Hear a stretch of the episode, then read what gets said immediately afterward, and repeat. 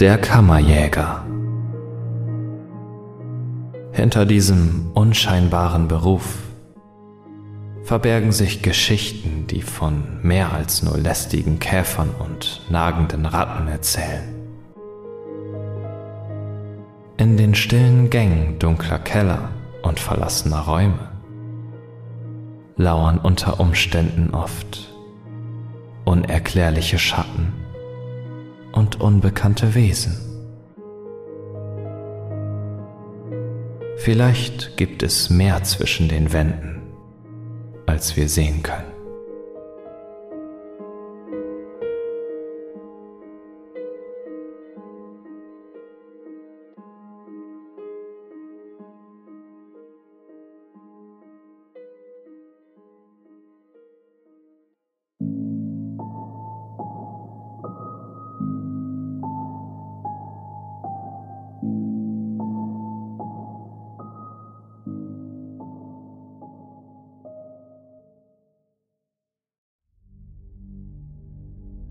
Als ich ein Kind war, wollte ich entweder Kammerjäger, Astronaut, verrückter Wissenschaftler oder Vampir werden, wenn ich erwachsen bin. Ich habe ein paar Mal versucht, die ganze Nacht aufzubleiben, aber habe es nie über Mitternacht hinaus geschafft. Also habe ich den Vampir von der Liste gestrichen. Ich fand heraus, dass man eine Menge Qualifikationen brauchte, um Astronaut oder Wissenschaftler zu werden. Egal ob verrückt oder geistig gesund. Zu diesem Zeitpunkt hatte ich die Schule bereits verlassen. Noch einmal wollte ich auf keinen Fall zurückgehen. Deshalb gab es auch hier keine guten Chancen. Blieb also nur noch der Kammerjäger. Ich bin jetzt 35 Jahre alt, hab mein eigenes Ein-Mann-Unternehmen, ein Overall mit meinen Initialen auf den Rücken und Schulden, die einen erwachsenen Mann zum Weinen bringen könnten. Und das tue ich manchmal auch, wenn ich genug Bier getrunken habe. Ich habe in meiner Zeit mit einigen ziemlich ekligen Dingen zu tun gehabt. Ungeziefer und andere Schädlinge. Und Viecher, die sich ihren Weg in die Häuser und an die Arbeitsplätze der Menschen bahnen. Und der Dreck und das Chaos, das sie verursachen. Ich wusste aber immer, womit ich es zu tun hatte. Bis vor ein paar Tagen. Ich war zu einem neuen Wohnblock gerufen worden. Er lag in einer aufstrebenden Gegend, wie man sagt. Einst waren es Slums und verfallene Lagerhäuser, soweit das Auge reichte. Doch die Bauunternehmer hatten alles billig aufgekauft und dem Erdboden gleichgemacht. Jetzt schossen Stadthäuser, Restaurants und Kunstgalerien aus dem Boden und wurden in Wochenendbeilagen vorgestellt. Und mittendrin stand dieses elegante, umweltfreundliche, exklusive Gebäude. Es wurde als ein Lebensraum für diejenigen beschrieben, die keine Grenzen kennen. Und das war absoluter Quatsch, wenn man mich fragt. Nicht, dass das jemals jemand getan hätte. Man hatte mir gesagt, ich solle zum Serviceeingang gehen, der ganz hinten versteckt war. Und ich solle meine Anwesenheit dort nicht in den sozialen Medien ankündigen. Ich hatte das Gefühl, dass die Hausverwaltung nicht möchte, dass ihre schicken Mieter und Kaufinteressenten wissen, dass unerwünschte Besucher ihr Gebäude durchwühlen und verschmutzen. Ich konnte es ihnen nicht verdenken. Und ich war sowieso zu aufgeregt, um mich darum zu scheren. Ich hatte mein neues Insektenspray in einem Kanister in meinem Rucksack dabei und konnte es kaum erwarten, es auszuprobieren. Sein Hauptbestandteil war ein Bakterium, das sich auf einer fleischhaltigen Pizza entwickelt hatte, die während des heißesten Sommers aller Zeiten drei Monate lang im Freien gelegen hatte. Ich betätigte die Gegensprechanlage, lächelte in die Kamera und zeigte meinen Ausweis. Einen Moment später schwang die Tür auf. Sie ächzte und klapperte, wie es bei Serviceeingängen auf der ganzen Welt üblich ist. Ich vermutete, dass die maßgefertigten Werkstoffe und die fachmännische Handwerkskunst nicht bis in jeden Winkel des Hauses vorgedrungen waren. Ich befand mich in einem spärlich beleuchteten Keller und schaltete meine Taschenlampe an. Mein Handy klingelte.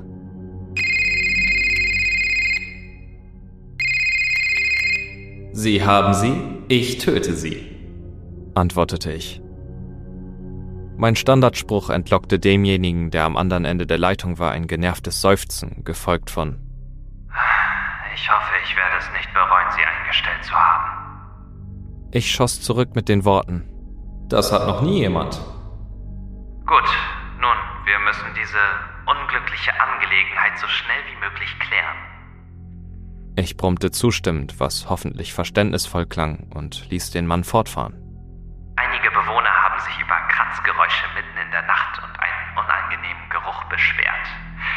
Es ist nur eine bloße Vermutung, allerdings bin ich felsenfest davon überzeugt. Es handelt sich um einen Befall. Er sagte das letzte Wort, als sei es ein persönlicher Affront. Als hätte ihm eine Ratte in seinen Kräutertee gekackt und ihm danach den Stinkefinger gezeigt. Klingt plausibel, sagte ich ihm. Professionelle Beratung war in meinem Honorar selbstverständlich inbegriffen.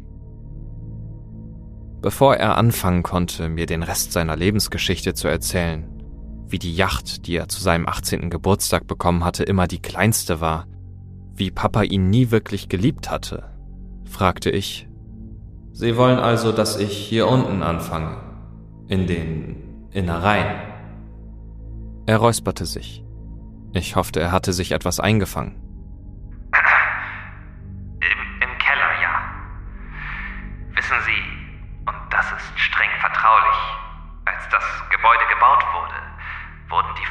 Fundamente früherer Immobilien mit einbezogen.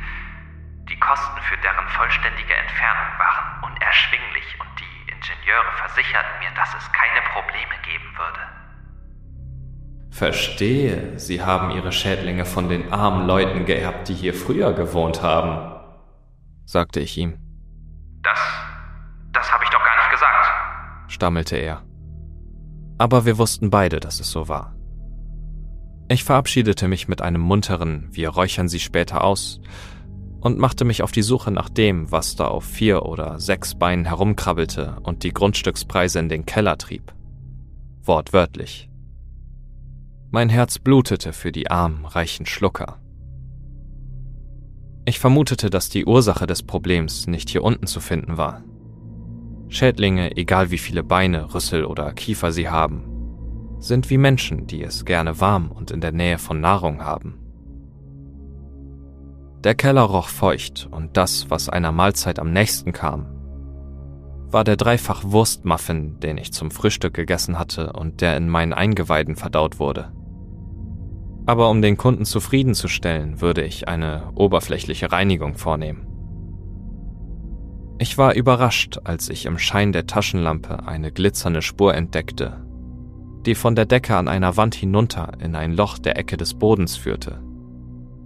Mein Kunde hatte also recht. Hier unten gab es Ungeziefer. Ich trat näher heran. Es schien ein Insektensekret zu sein. Der Menge an Schleim nach zu urteilen eine große Anzahl von ihnen. Ich wusste nicht, ob sie gerade in Richtung oben oder unten unterwegs waren. Ich beschloss, unten anzufangen. Selbst mit meinem Rucksack brauchte ich nur wenige Sekunden, um mich durch das Loch zu schlängeln. Ich ließ mich anmutig nach unten fallen und landete auf einer Steinfläche. Ich begann den Strahl der Taschenlampe um 360 Grad zu schwenken. Und ein viel älter aussehender Keller offenbarte sich mir. Das Licht fiel auf verrostete Armierungseisen, die aus dem Boden ragten, auf eine vergilbte Zeitung und auf die Leiche eines Mannes, die kopfüber von der Decke hing. Ich nahm alles genau unter die Lupe. Moment, es sah tatsächlich wie ein Mann aus. Und dass seine Füße von dem Sekret festgehalten wurden, das mich hierher geführt hatte. Er wurde von Insektenschleim fixiert. Ich schluckte die Galle hinunter, wünschte, ich hätte vorhin nur einen doppelten Wurstmuffin gegessen und bewegte mich näher. Die Taschenlampe begann in meiner Hand zu zittern. Er war am ganzen Körper mit noch mehr von dem klaren Insektenschleim bedeckt. Er verlieh seiner Haut dort, wo sie frei lag, einen hässlichen silbrigen Schimmer. Seine Augen waren geschlossen und er schien nicht zu atmen. Das war nichts, womit ich mich beschäftigen konnte. Ich nahm mein Handy heraus, um den Notdienst zu rufen, aber ich hatte keinen Empfang. Verdammt.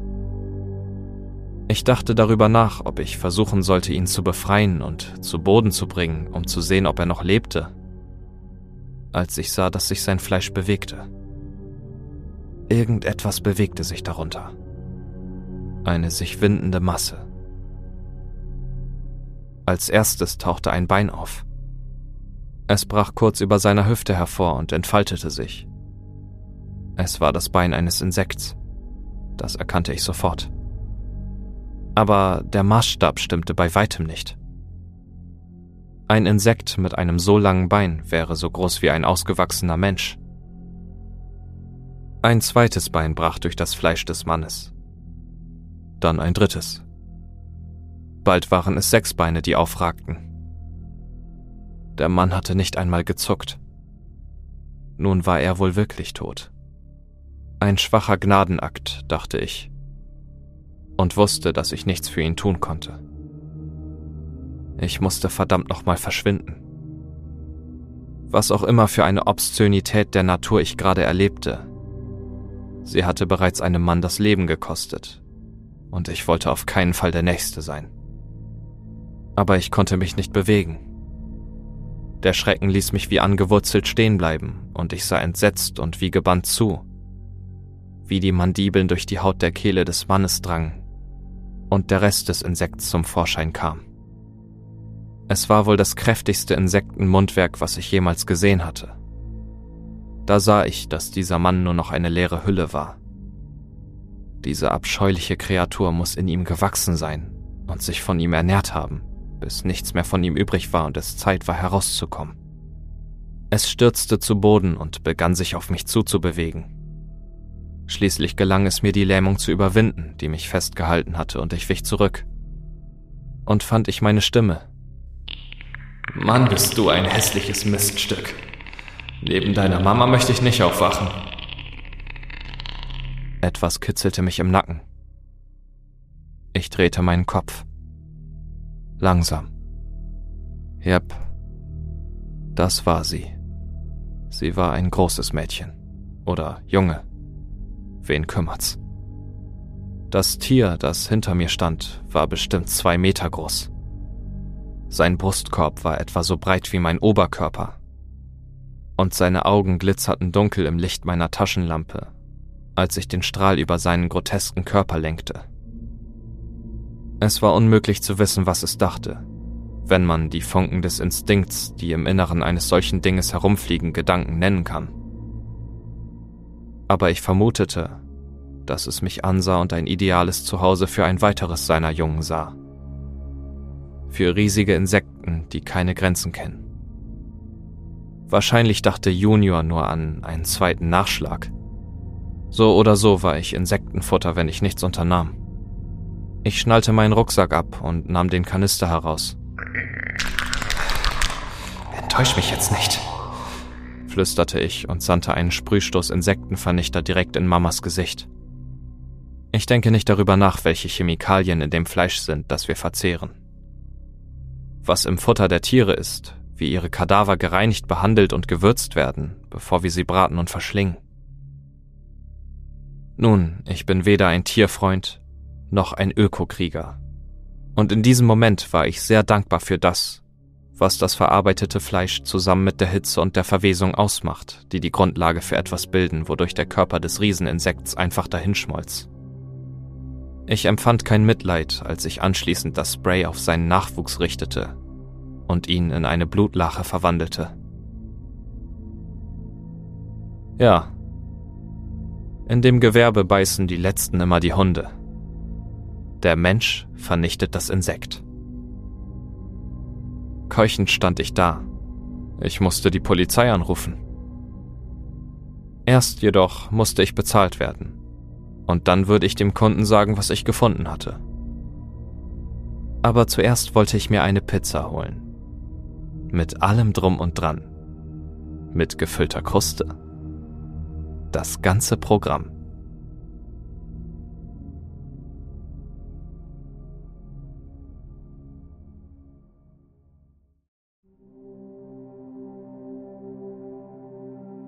Seit meiner letzten Begegnung mit einem überdimensionalen Käfer und seinem Nachwuchs war ich nicht mehr zur Arbeit gegangen. Doch nun war ein neuer Auftrag reingekommen und es war an der Zeit, dass ich mich in Bewegung setzte. Nachdem ich die Pizza aufgegessen hatte, selbstverständlich. Das Frühstück verputzt und schon darüber nachdenklich, welchen Belag ich für meine nächste Bestellung wählen würde, kroch ich in meinen Business-Schutzanzug. Die Taille hatte zum Glück viel Spielraum. Und auf dem Rücken prangten meine Initialen. Ich hatte sie in goldenen Lettern neu anfertigen lassen. Ich war erfolgreich in meinem Beruf und stolz drauf. Manche Leute sagen, dass am Ende der Welt nur noch Kakerlaken und Anwälte übrig sein würden. Gegen Anwälte kann ich nichts tun, aber die Kakerlaken sollten besser auf ihren atombombensicheren Hintern aufpassen, wenn die Welt untergeht. Denn ich versichere euch, dass es immer noch Kammerjäger geben wird, wenn die Weltuntergangsuhr eine Minute nach Mitternacht anzeigt. Ganz genau. Ich belud meinen Rucksack mit meiner Ausrüstung, lud meinen Van auf und fuhr los. Während ich fuhr, ließ ich mir von meinem Handy die Ergebnisse der Suche nach meinem letzten Kunden vorlesen. Er war, genau wie ich, ein Autodidakt. Obwohl ich noch weit von meiner ersten Million entfernt war, hatte er dieses Ziel bereits mit 25 Jahren erreicht. Dank einer von ihm entwickelten App, deren Strahlkraft gerade so lange anhielt, dass er sie an einen der großen Konzerne verkaufen konnte. Die besagte App war längst im virtuellen Lager veralteter Technologie verschwunden. Mein Kunde hatte sich auf Tauchstation in den Club der Multimillionäre begeben und lebte nun mit seiner schönen Frau in einer bewachten Wohnanlage. Ich wies mein Telefon an, ihre Suchergebnisse aufzurufen und fand heraus, dass sich die Frau für Wohltätigkeit und beim Blick auf die erste von vielen Seiten mit Bildern für Haarprodukte und das Nebeneinanderstehen von Filmstars interessierte. Als ich am Wachposten beim Eingang des Anwesens vorfuhr, fragte ich mich, warum sie einen unabhängigen Auftragnehmer wie mich und nicht eine der großen Organisationen angeheuert hatten.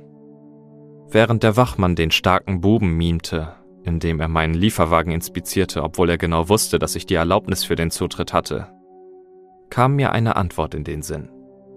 Mein Kunde hatte ein Problem, von dem er nicht wollte, dass jemand anders davon erfährt.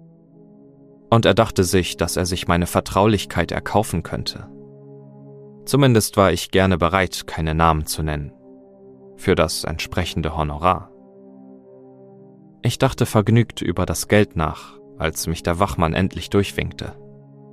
Links und rechts von mir erstreckten sich gepflegte Rasenflächen, bis hin zu Villen, die in der Nachmittagssonne so funkelten, dass ich mich fragte, ob ihre Fassaden auch tatsächlich poliert worden waren. Ich setzte meine Sonnenbrille auf, um mich nicht von dem Reichtum blenden zu lassen, und hielt, beobachtet von einem Pfau, der auf dem Bürgersteig stand, vor dem Haus meines Kunden.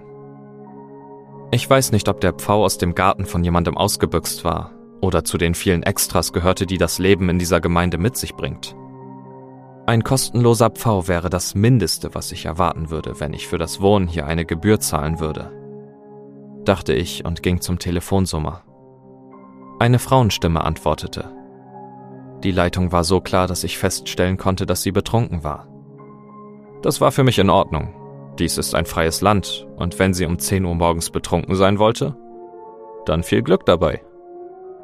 Sie lallte etwas, das sich anhörte wie Oh, Sie, ich hoffe, Sie enttäuschen uns nicht. Und die Tür öffnete sich. Das erste, was mir auffiel, waren die Designerkoffer, die im Flur aufgereiht waren. Das zweite war ein Mann, den ich von meiner Zeit im Internet her kannte. Mein Kunde war in den 40ern und trug ein weißes Hemd und eine Hose, die wahrscheinlich mehr kostete als mein Van. Außerdem trug er eine auffällige Sonnenbrille. Die Beleuchtung in der Vorhalle war auf stilvolle Weise gedämpft. Ich wusste nicht, ob Sonnenbrillen zu den Hausregeln gehörten. Aber ich persönlich hatte jetzt, wo ich drinne war, Schwierigkeiten, Details zu erkennen, also steckte ich meine Sonnenbrille wieder in meine obere Jackentasche. Mein Kunde hatte sich bereits abgewandt und ging durch eine Tür, die in einen weitläufigen Salon führte. Als ich ihm hineinfolgte, sah ich seine Frau. Sie saß auf der Kante eines großen weißen Ledersofas und trug ebenfalls eine Sonnenbrille. Ich konnte ihren Alkohol aus drei Metern Entfernung riechen Die Anspannung, die sie ausstrahlte, war ebenso deutlich. Wollen Sie irgendwo hin, wo es angenehmer ist? fragte ich und warf einen Blick in Richtung der Koffer. Raus aus dieser lebenden Hölle, antwortete die Frau. Mein Kunde seufzte. Sie müssen meine Frau entschuldigen. Wir befinden uns in einer stressigen Situation. Ich hoffe, Sie können uns dabei helfen. Ich zeigte ihm zwei Daumen. Auf jeden Fall. Ihre Käfer plus meine Vorgehensweise sind gleichbedeutend mit der Vernichtung von allem, was nicht auf zwei Beinen läuft und über eine tadellose Kreditwürdigkeit verfügt. Keiner der beiden erwiderte mein Lächeln, also kam ich gleich zur Sache und fragte Können Sie mir sagen, welche Art von Befall Sie plagt? Ja. Wir haben heute Morgen Zeit mit einem Expertenteam aus dem Gesundheitswesen verbracht. Spezialisten, die ich aus dem ganzen Land einfliegen ließ. Sie haben mir versichert, dass die Behandlung erfolgreich sein wird. Für uns beide, antwortete mein Kunde mit ruhiger Stimme. Ich war verblüfft. Oh, äh, Behandlung. Wofür? fragte ich. Mein Kunde kam auf mich zu und nahm seine Sonnenbrille ab. Immer noch verwirrt sah ich ihn an und entdeckte einen winzigen dunklen Fleck, der über sein Auge huschte. Als ich genauer hinblickte, konnte ich einen zweiten Fleck wahrnehmen und feststellen, dass er sich tatsächlich in seinem Auge befand. Unter der Hornhaut des Auges. Und es krabbelte. Ich fluchte leise vor mich hin.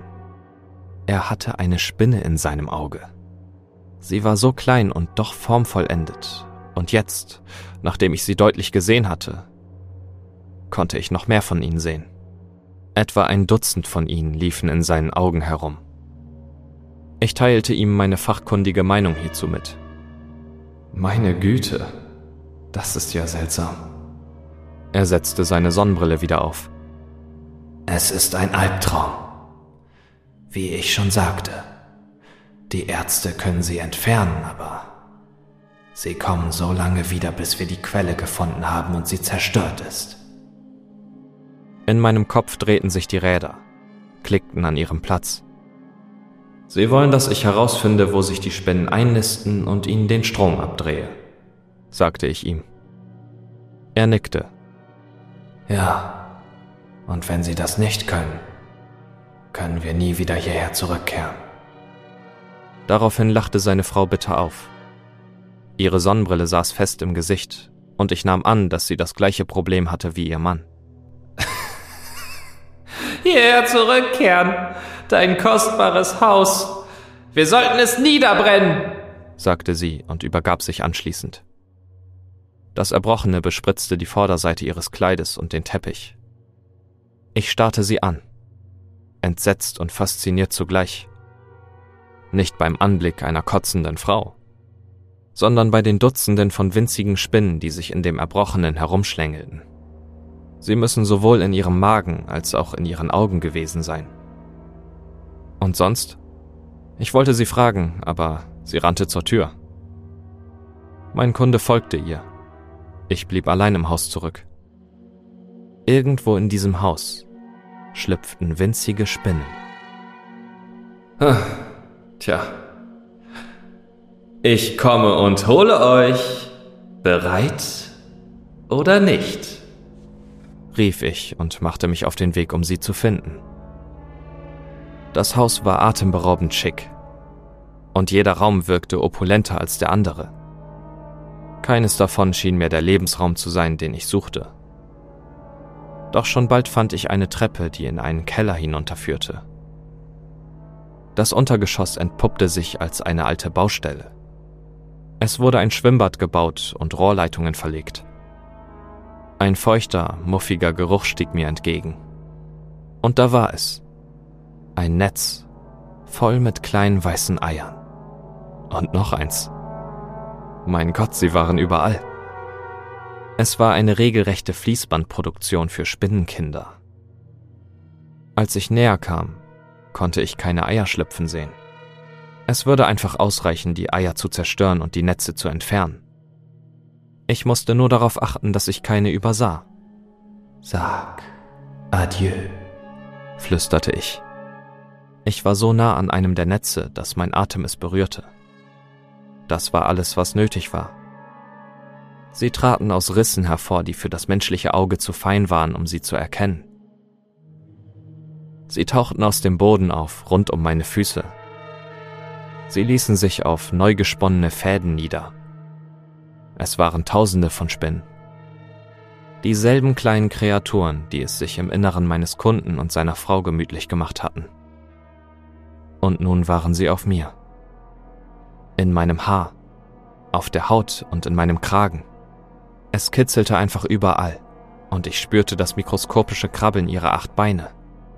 Sie waren an meinen Händen, bedeckten meine Stiefel und begannen an meinen Beinen hochzulaufen. Sie steckten in meinen Ohren und Nasenlöchern und in meinen Mundwinkeln. Ich presste meine Lippen zusammen und rannte los. Als ich die Treppe wieder hinaufstürmte, verspürte ich scharfe Schmerzen in meinen Augenwinkeln. Verdammt, sie drangen in mich ein. Ich erreichte das obere Ende der Treppe taumelte auf den Flur hinaus und dachte einen Moment lang, dass alles in Ordnung sei. Dann sah ich, dass sich der Boden bewegte. Panik ergriff mich. Es handelte sich nicht um einen Befall, der in die Tausende ging. Es gab Millionen von Spinnen in diesem Haus. Und sie alle hatten es auf mich abgesehen. Die Wände tanzten mit ihnen. Sie fielen von der Decke wie Regen. Ich bewegte mich weiter, aber nur langsam. Der Schrecken raubte mir die Kraft aus den Gliedern. Die Angst raubte mir die Selbstbeherrschung. Und mit jeder Sekunde, die verstrich, bedeckten mich mehr und mehr Spinnen. Sie waren wie eine zweite Haut. Mir blieb die Luft weg. Ich versuchte zu schlucken, versuchte verzweifelt meine Kehle zu räuspern. Aber sie war mit Spinnen verstopft und es kamen immer mehr. Ich fiel auf meine Hände und Knie und begann zu kriechen. Ich war von ihnen erblindet und konnte nur beten, dass ich in die richtige Richtung unterwegs war. Ich war benommen und wusste, dass ich kurz vor der Ohnmacht stand. Und dann würde ich ertrinken, wenn sich meine Lunge mit Spinnen füllte. Ich würde sterben. Irgendwie schleppte ich mich weiter.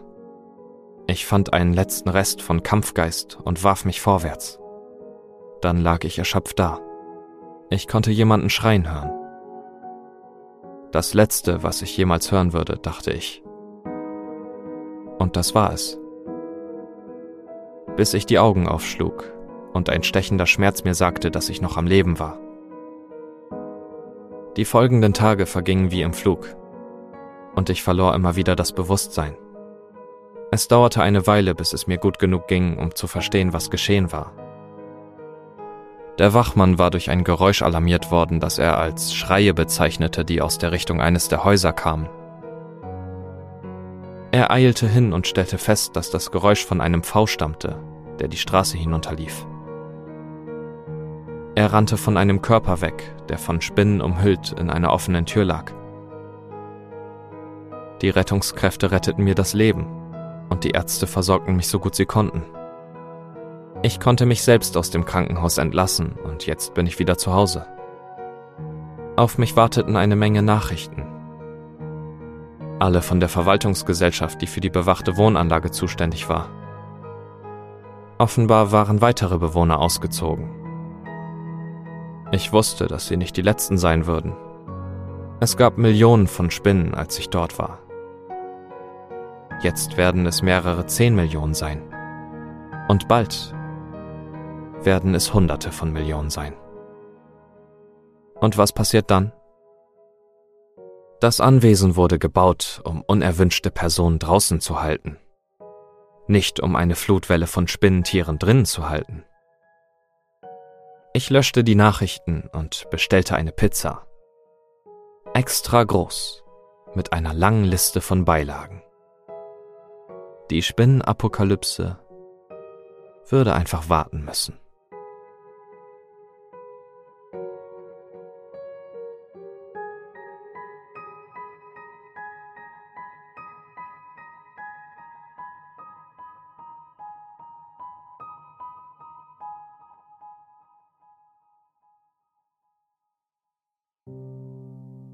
Hat dir diese Geschichte gefallen? Dann lass doch gerne einen Kommentar und eine positive Bewertung da. Falls du nicht genug von Midnight Stories bekommen kannst und dir die zwei Folgen pro Woche nicht ausreichen, guck doch bei Steady vorbei. Hier kannst du den Podcast mit einer kleinen Spende unterstützen und gleichzeitig Zugriff auf bis zu drei Folgen der Exklusivreihe Short Horror bekommen. Den Link dazu findest du in den Show Notes.